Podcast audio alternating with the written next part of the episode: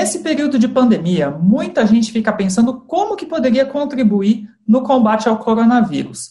E nessa edição do Direto na Fonte, a gente vai conversar sobre um projeto da Universidade de Washington chamado Folding at Home, e que todo mundo pode participar. Bem, não exatamente você vai participar, mas o seu computador. Quem conversa com a gente sobre esse assunto é o professor Benilton de Sacarvalho, ele é professor do IMEC, o Instituto de Matemática, Estatística e Computação Científica da Unicamp. Professor Benilton, obrigado por ter aceito o convite de participar do Direto na Fonte. Eu que agradeço, Felipe. Professor, explica para a gente então, é, como que funciona esse projeto FoldNet Home, né? E como, como que ele, como que computadores é, de diferentes partes do mundo, computadores de pessoas comuns que não são ligadas a essa área científica, podem contribuir com as pesquisas que são realizadas? Entendi.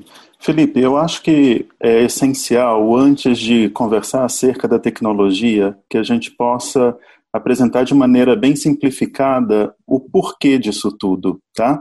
E o conceito, me permita fazer uma analogia até muito simplista, o conceito seria você pensar é, no que, que é, na verdade, a função das proteínas nos nossos corpos, né? Então, antes de qualquer coisa, a proteína, ela tem uma representação que a gente chama uma representação linear. Nessa representação linear, seria como se a gente tivesse uma folha de papel A4, por exemplo, inteirinha, novinha, completamente plana. Nesse formato, a proteína não tem função, tá?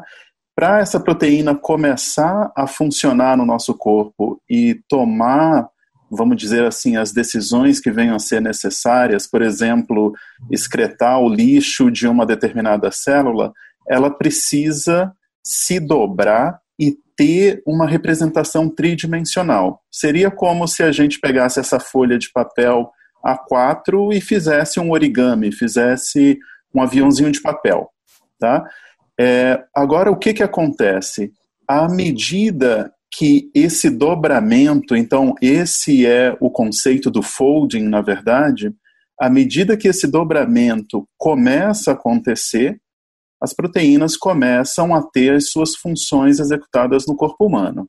Se por algum erro ali no momento da dobradura é, acontece o que a gente pode chamar aqui de uma mutação nessa proteína e ela se dobra de uma maneira inadequada, você começa a ter coisas que deixam de funcionar. Esse projeto do Folding at Home não é algo recente, isso não é algo que está vindo agora por causa da Covid, é um projeto que começou já no ano 2000, então a gente tem aí essencialmente 20 anos de projeto já rodando, e a ideia por trás dele é que, ao invés de a gente pensar, na verdade, por conta da, da impossibilidade técnica, tá? De a gente conseguir construir um microscópio, por exemplo, que te dê a visão da proteína da maneira com que ela está se dobrando, como isso é impossível de fazer, a gente procura fazer é, o entendimento da forma com que essa proteína se dobra utilizando simulação computacional.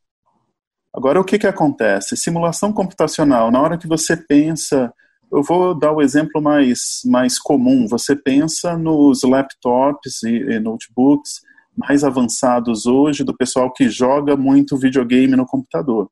Você pega esses computadores e vai trabalhar nas simulações para você entender como essas proteínas se dobram. Existem situações que o tempo de processamento nesses computadores de altíssima performance que o, o pessoal usa para jogar videogame, é, a gente está falando de coisa de 500 anos de simulação sem parar. Tá? Então, o que, que é a ideia do, do folding at home? Na verdade, é você, é, enquanto proprietário do seu computador, e, e, eu quero fazer um parênteses aqui, não é restrito a computadores, tá? Ele, é, é, a grande parte vem sim de computadores, Mas, por exemplo, o pessoal que tem PlayStation 3, PlayStation 4 em casa, eles podem também plugar nessa rede. Olha, Existe uma série de celulares que também podem plugar nessa rede também, tá?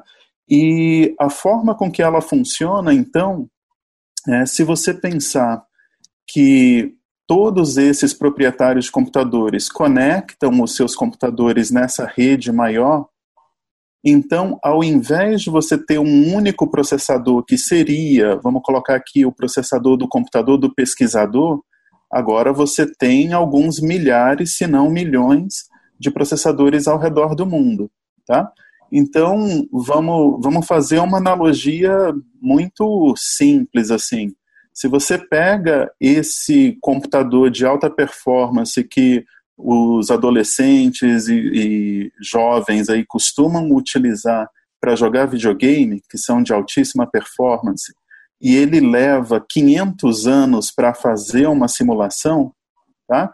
o que, que acontece? Se a gente arrumar mil pessoas no mundo que tenham computadores similares a esses, essa simulação de 500 anos, ela é terminada em seis meses.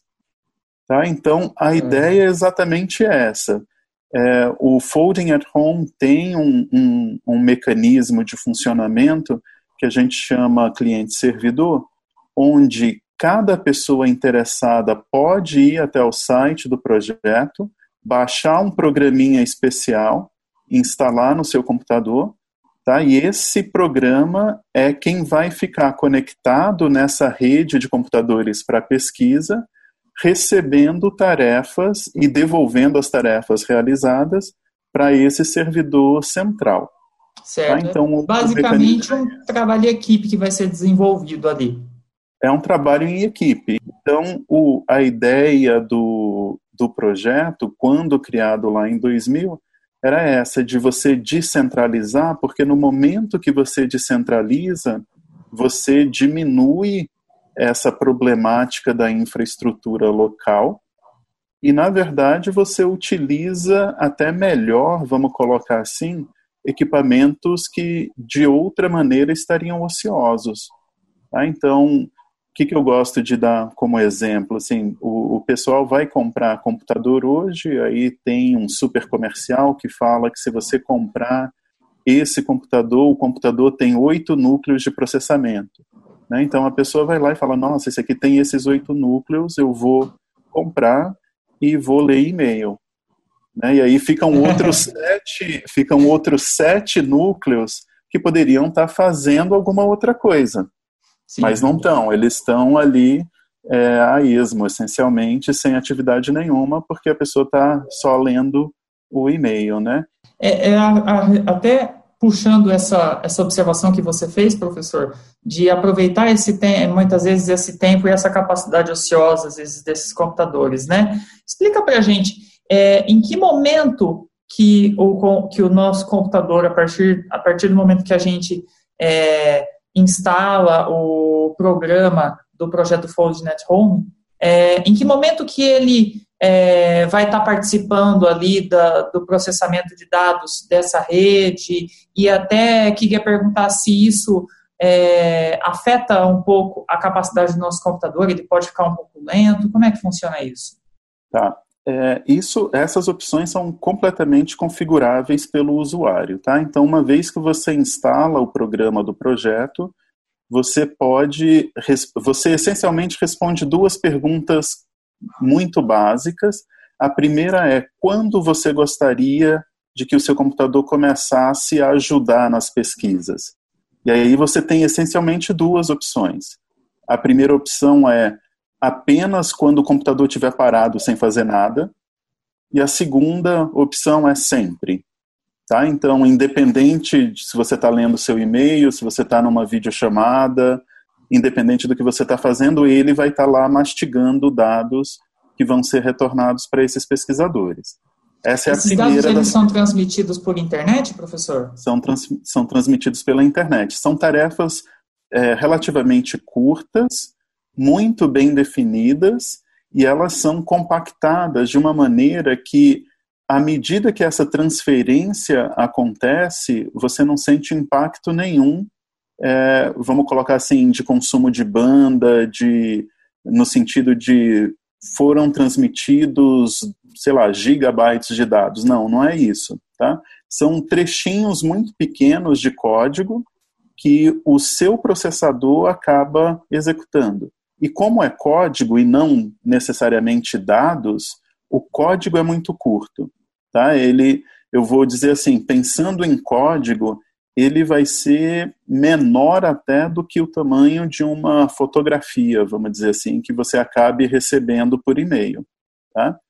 É, então você recebe isso, minto, você recebe o, essas instruções quando você instala o programa, mas aí na instalação ele faz aquela primeira pergunta de quando que você gostaria de, de processar esses dados, né? Só em tempo ocioso ou a todo momento que o computador estiver ligado. E a outra pergunta é qual nível de processamento você gostaria de fazer. E nível de processamento no sentido de eu quero que use muito pouco recurso do meu computador, pensando aqui no processador, eu quero que use, vamos dizer assim, 50% do que eu tenha disponível, ou eu quero mastigar esses dados com toda a força que meu computador puder. Né? E aí você pode regular isso também. Tá? Então, com essas duas perguntas, você essencialmente define é, que tipo de recurso no seu computador vai ser utilizado. Tá? Ele pode processar, portanto, sem parar em momento nenhum, ou só quando o seu computador estiver ali paradinho à toa, é, sem maiores funções sendo executadas. E aí ele dispararia um desses processos. É, quando você abre esse, quando você instala esse programa, na verdade, o que ele faz, é, uma terceira pergunta que tem ali, que eu acho relevante também, é que tipo de dados você gostaria de que o seu computador processasse. Tá? E aí a razão disso é pela seguinte: existe dentro dessa rede pesquisadores que estudam, ah, por exemplo, desde câncer até, em momentos atuais, Covid-19. Tá? E você pode, por exemplo, dedicar os seus recursos para alguma doença específica. Você ah, pode falar. Então, por exemplo, agora mesmo o meu está mastigando dados de Covid-19. Tá? Então ele acaba recebendo é, é, e está mastigando isso enquanto a gente conversa, tá? Então não, não é o tipo de coisa que, que causa assim impacto significativo no desempenho do seu computador. Sim. Né? E você pode então escolher qual que é a doença lá do, do seu interesse e o programa ele vai perguntar para essa rede, veja só, eu tenho aqui um processador que está disponível é, para executar trabalho, o que, que vocês têm? E ele fica esperando algum pedido que venha, vamos chamar assim, desse servidor central. Ele aloca uma tarefa, e essas tarefas são tarefas relativamente curtas, quando a gente está pensando é, no, no, na simulação inteira do dobramento de proteína. Então, ele vai mandar, por exemplo, tarefas que duram um dia, tarefas que duram até, eu diria, no máximo, aí uma semana. Tá? E ele vai ficar fazendo isso no background do seu computador. Quando ele termina de fazer essa simulação, ele grava um arquivinho que manda de volta é, para esse servidor central né, e dali os pesquisadores vão ter acesso é, ao que foi simulado na sua máquina. É, o, o que, que o, uma das coisas que eu gostaria de deixar muito claro aqui é que assim o uso desses computadores num sistema compartilhado, num sistema distribuído, não é simplesmente porque existe alguém fazendo contas trancado num laboratório e esse resultado nunca vai chegar a mim. Né? É, é, é, em dias de hoje, na verdade, esse é um dos recursos que a gente tem para acelerar a chegada do, do, dos resultados de pesquisa na população. Tá? Então, a gente pode conseguir, num meio desses, entender como se dobra apropriadamente a proteína, aprendendo isso, a gente sabe onde é, medicamentos podem encaixar. Sim. Né? E uma vez que faça esse encaixe, a gente tem como desenvolver medicamentos e colocar isso, sei lá, na farmácia, no hospital do SUS e assim sucessivamente. Né?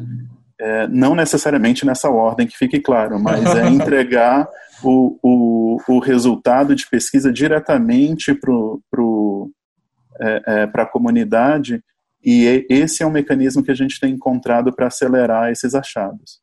Não, com certeza, professor. Bom, quem quiser é, participar, quem quiser colocar o seu computador, a sua tecnologia à disposição dessas pesquisas, o endereço é o foldinethome.org.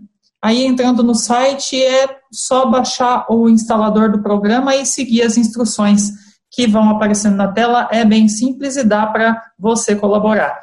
Professor, muito obrigado por participar aqui com a gente do dia. Eu que agradeço, Felipe. Bom, você fique ligado nos canais de comunicação da Unicamp para novidades e também novas discussões com os especialistas da nossa universidade. Até mais.